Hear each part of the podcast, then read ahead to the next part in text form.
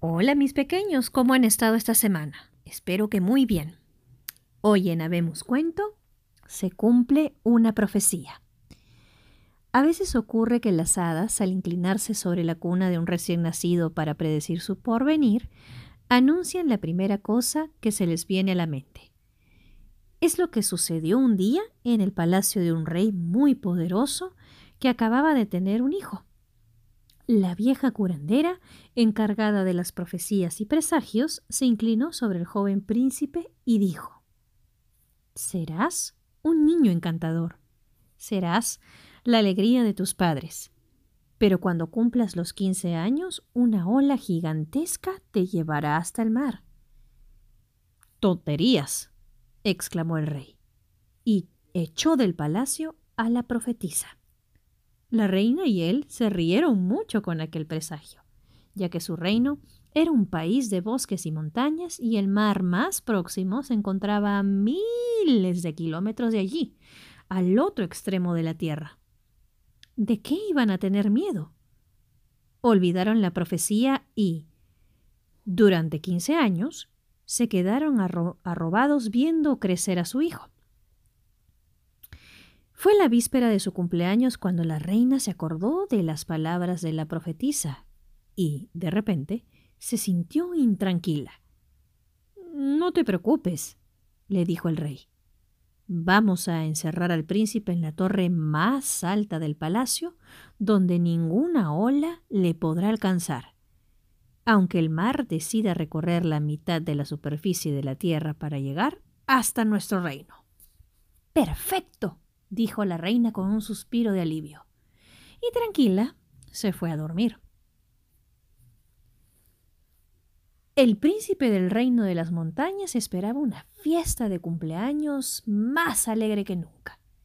En vez de celebrar un banquete con sus padres y de recibir regalos, estaba encerrado en una minúscula habitación en la cúspide de la torre más alta del palacio, refrenándose por la estrecha ventana miró las cumbres montañosas a lo lejos.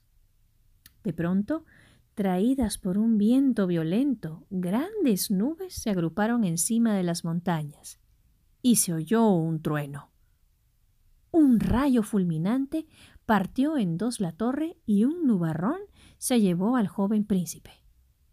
Lo llevó por encima de los bosques y los campos, mucho más allá de las montañas, hasta el mar.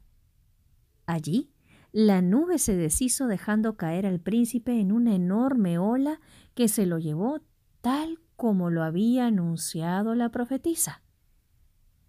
Se, se, mezcló con las aguas del océano igual que el rocío se mezcla con la tierra, y se hundió en las profundidades marinas. En el palacio la reina lloraba a lágrima viva inconsolable. El rey intentó reconfortarla. Sabes muy bien que eché a esa curandera antes de que acabase su profecía, le recordó. No pudo contarlo todo. Estoy seguro de que lo que ocurrirá ahora será un acontecimiento feliz. Vamos a buscarla y nos contará el final de la historia.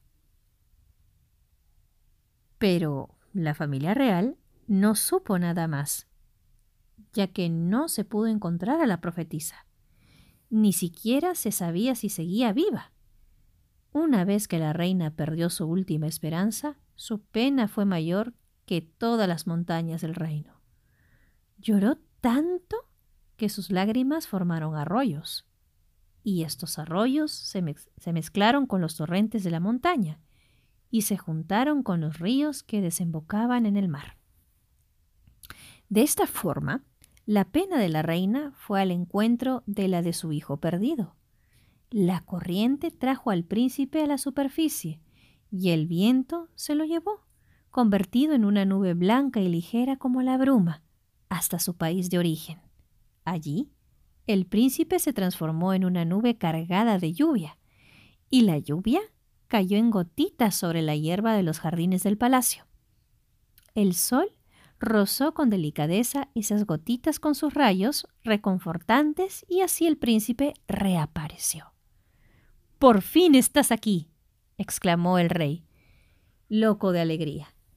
Estaba seguro de que todo iba a acabar bien.